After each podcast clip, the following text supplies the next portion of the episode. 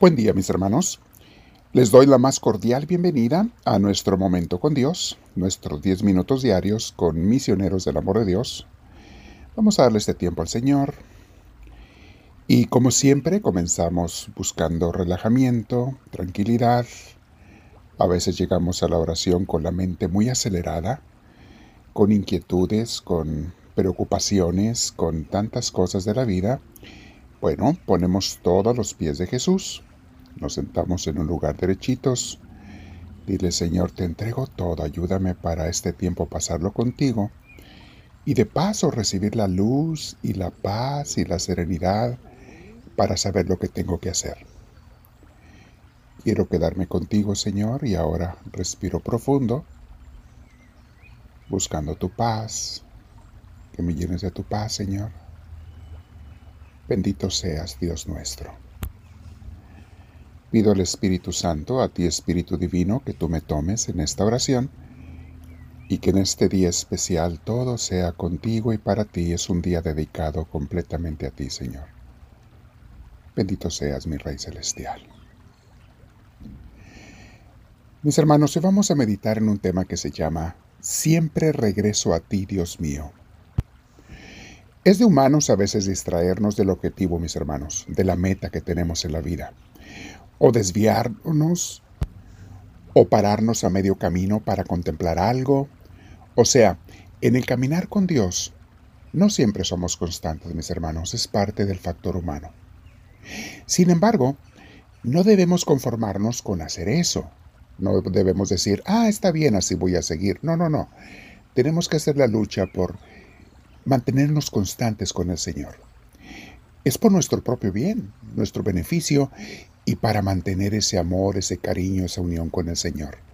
Nos conviene y a Dios le encanta que nos mantengamos firmes en el camino con y hacia Dios. Y los que hemos emprendido este camino hace tiempo, mis hermanos, eh, no somos inmunes a estas distracciones, ¿eh? Pero lo bonito es que nos damos cuenta de que una y otra vez regresamos a Él. Antes yo me sentía muy culpable por mis distracciones.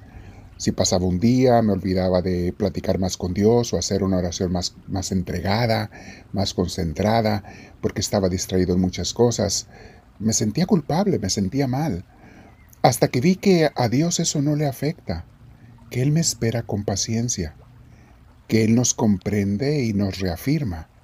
Lo descubrí en, en mi persona y sé que lo hace con todos los que lo buscamos y con mucha alegría he descubierto una y otra vez que al volver mi mirada al frente, al camino y hacia Él, Él me está esperando con una sonrisa en su rostro, diciéndome, ¿ya estás listo para seguir? Es lo bonito del caminar cristiano. Cristo nunca se cansa de acompañarnos, de fortalecernos, de esperarnos cuando nos retrasamos, como un padre, una madre que tiene paciencia y espera a su niño, a su niña, que viene caminando y a veces se retrasa o se distrae. ¿Y tú sabes por qué siempre regresamos a Él? Porque Dios es nuestra casa. Por eso los que estamos ya con Dios siempre regresamos a Él. Dios es nuestra casa.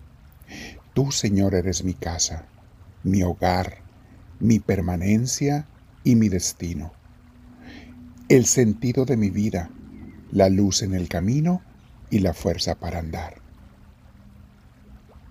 Cuando te des cuenta de que te has desviado, mi hermana, mi hermano, inmediatamente vuelve a Él.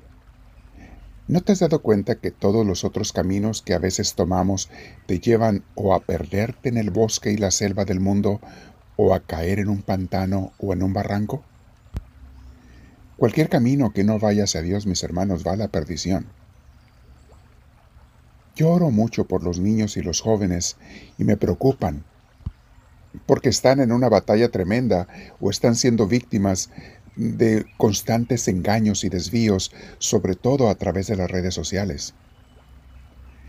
Y si sus padres no están en el camino de Dios, como muchos no lo están, nadie guía a esos jovencitos por ese camino de la luz. No tienen quien los guíe, ni saben que existe.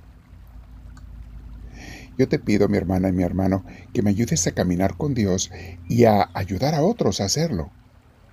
Aconsejalo a cuantas gentes puedas, aunque a veces no te pongan atención o no quieran cambiar, ya les llegará su momento. Tú deja la semilla.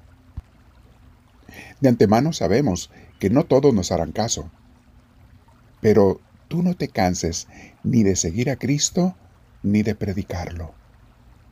Él es nuestro camino y nuestro destino. No hay otro más. Una vez en el Evangelio de San Juan, la gente que seguía a Cristo lo empezó a abandonar. Cuando Él les dijo que Él era el alimento que tanto necesitamos, que el que comiera su carne y bebiera su sangre tendría vida eterna. Recuerden que ellos le estaban pidiendo a Jesús, recién les había multiplicado los panes y los peces y se habían mal acostumbrado y querían que Jesús les siguiera dando de comer de gratis para ya no tener que trabajar nunca. Y Jesús les está corrigiendo y diciendo, no es esa la comida que les tiene que preocupar, esa como quiera Dios se las va a dar.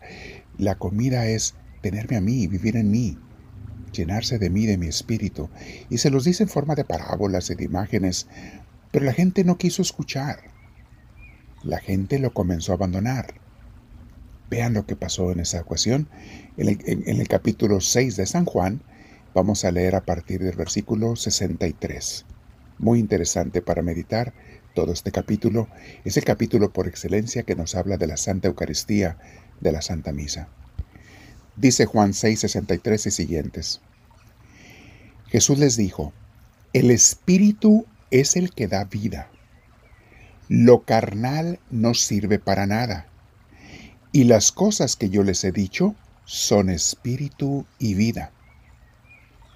Pero todavía hay algunos de ustedes que no creen.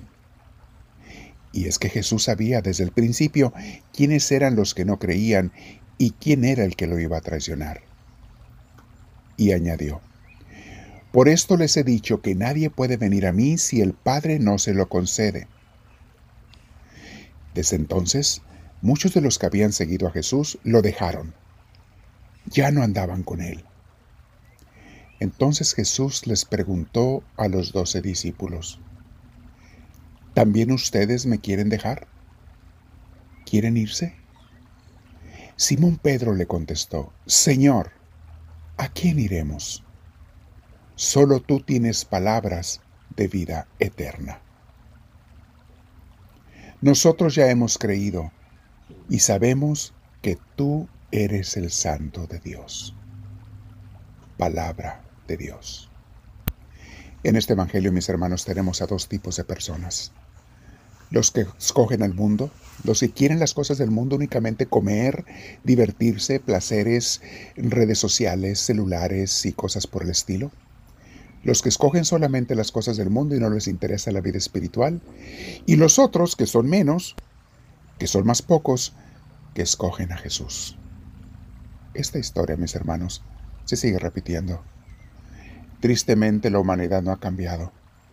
La gran mayoría se pierden. Jesús dijo, son muchos los que se van por la puerta ancha, pero muy pocos los que quieren entrar por la puerta angosta. Mis hermanos, a nosotros nos toca, en primer lugar, seguir a Jesús, serle fieles, volver a Él cada vez que nos distraigamos. Pero en segundo lugar, tratar de ayudar a cuantos podamos para que no se apasionen ni se enamoren del mundo material, sino que busquen el mundo espiritual. Pídele a Dios que te ilumine cómo predicar, cómo hablar con ejemplo y palabras. Pídele a Dios que te diga a quién hablarle y que te ponga las palabras en tu boca. Y que también te ponga los deseos en el corazón. Y Él lo hará como veíamos en la oración de ayer. Dios te cambia tus deseos y tus sentimientos para bien si se lo pides. Pero pídeselo. Vamos a quedarnos en oración, mis hermanos, en este día. Vamos a decirle desde el fondo de nuestro corazón, háblame Señor, que tu siervo te escucha.